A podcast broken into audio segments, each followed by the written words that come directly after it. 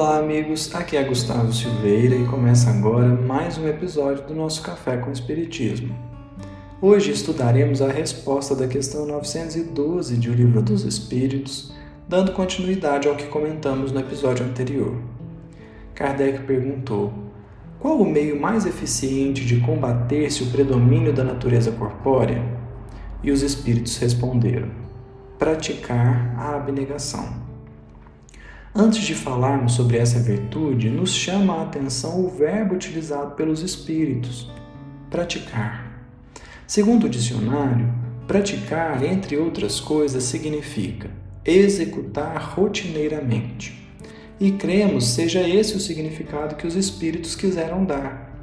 É como praticar um esporte. Você busca a excelência mediante a prática, a repetição. Todos os dias somos convidados a praticar a abnegação. Treinar, exercitar, desenvolver são sinônimos do verbo praticar, o que é diferente de pôr em prática nesse caso. Como já comentamos em episódios passados, pôr em prática pede uma mudança brusca e repentina de atitude, enquanto que praticar traz a ideia de tentar, buscar, cultivar ao longo dos dias, meses e anos. Mas então, o que vem a ser a abnegação? Para isso, pediremos a ajuda do benfeitor Emmanuel, que comentou justamente essa questão no livro Religião dos Espíritos, no capítulo 79, intitulado Abnegação. Não leremos a mensagem toda, embora recomendemos fortemente a leitura. Emmanuel diz assim: No estudo da abnegação, fitemos em Cristo o exemplo máximo. Emissário de Deus entre os homens, Podia exigir um palácio para nascer, mas preferiu asilar-se no abrigo dos animais. Podia frequentar na meninice os mais altos grêmios filosóficos e religiosos da nação que o contava entre os seus, todavia, preferiu as rudes experiências da carpintaria de Nazaré. E assim prossegue Emmanuel, dando vários exemplos em que Jesus foi abnegado, para então concluir: Sofrer por obrigação é resgate humano, mas sofrer para que outros não sofram é renúncia divina. Ninguém sabe se existe virtude nos prisioneiros da expiação. Entretanto, a virtude mostra-se viva em todo aquele que, podendo acolher-se ao bem próprio, procura acima de tudo o bem para todos. Se podes exigir e não exiges, se podes pedir e não pedes, se podes complicar e não complicas, se podes parar de servir e prossegues servindo, estarás conquistando o justo merecimento. Não vale, pois, reclamar a abnegação dos outros para a melhoria do mundo, porque o próprio Cristo nos ensinou, à força de exemplos, que a melhoria do mundo começa de nós extraordinária mensagem de Emmanuel, que, portanto, nos auxilia a compreender que a abnegação é quando abrimos mão de um direito para que outra pessoa seja beneficiada. Não é dever, não é constrangimento, é livre-arbítrio. Se podes exigir e não exiges, estarás conquistando o justo merecimento, como diz Emmanuel. E a reflexão se aprofunda aqui, quando vemos em O Evangelho segundo o Espiritismo o Espírito da Verdade nos convocar à abnegação e ao devotamento. Porém, para comentar acerca disso, convidamos o nosso irmãozinho Vitor Hugo, que nos auxiliará nesse entendimento. Está com você, irmãozinho.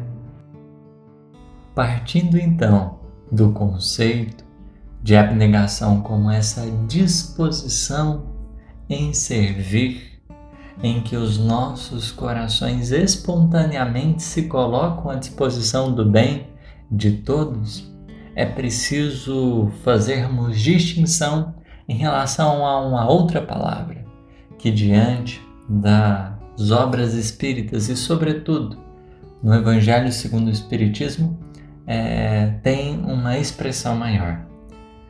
O devotamento é uma outra ideia importante que por vezes podemos confundir com abnegação, mas é justo que nós nos atentemos às diferenças que existem entre elas, mas igualmente a beleza que ambas guardam enquanto fundamentos dessa vida imortal. No Evangelho, capítulo 6, o Cristo Consolador, o Espírito de Verdade, irá dizer o seguinte: Deus consola os humildes e dá força aos aflitos que lhe pedem. Seu poder cobre a terra e por toda parte, junto de cada lágrima, colocou ele um bálsamo que consola. A abnegação e o devotamento são uma prece contínua e encerram um ensinamento profundo. A sabedoria humana reside nessas duas palavras. Possam todos os espíritos compreender essa verdade, em vez de clamar contra suas dores, contra os sofrimentos morais que nesse mundo vos cabem em partilha. Tomai por, por divisa essas duas palavras, devotamento e abnegação e sereis fortes, porque elas resumem todos os deveres que a caridade e a humildade vos impõem. O sentimento do dever cumprido vos dará repouso ao espírito. É a partir dessa fala, por exemplo, que a gente reconhece aqui a distinção desses dois elementos que são base da nossa evolução. Enquanto que a abnegação consiste nessa disposição espontânea em servir, em que nós não nos percebemos como que convocados ou de certa forma é, constrangidos a fazer um bem, mas simplesmente a gente o realiza por uma disposição natural, pelo desejo de ver os outros bem, o devotamento a seu turno é, é essa virtude bendita que pode ser presenciada, pode ser percebida quando nós estamos diante dos deveres da vida. Uma pessoa, ela, por exemplo, trabalha, precisa realizar algum trabalho.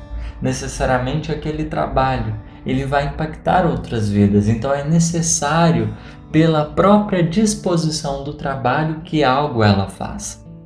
Mas Normalmente as pessoas costumam fazer tão somente o que é necessário, o que se faz imprescindível e ponto. Aquilo que é solicitado. O devotado, ele abraça aquela responsabilidade e doa de si mesmo perante aquilo que é necessário fazer. Ele vai além do necessário e a partir dos melhores sentimentos ele serve com disposição e alegria enquanto que o devotado é aquele que nos deveres da vida mostra sua grandeza, o abnegado é aquele que, mesmo quando não está submetido sobre algum dever, faz com alegria de fazer o bem que lhe cabe. São, em verdade, as duas condições. A vida vai nos colocar em deveres nos convidando ao devotamento, mas em verdade, além de nos devotarmos ao bem, é preciso nos abnegarmos, fazendo o possível para escolher. Quando a gente tiver um espaço de escolha, quando as situações não nos constrangerem a nada, a gente começar a escolher o bem pelo caminho verdadeiro, a preferir servir do que ser servido, a preferir alegrar alguém, a utilizar desse tempo, desses recursos para ver um coração melhor. São essas duas palavrinhas, uma prece, né? Contínua encerra um ensinamento profundo, porque falam sobretudo da caridade e humildade, que nos cabe cada vez mais procurar. Pensemos então um pouquinho sobre isso e que Deus nos abençoe.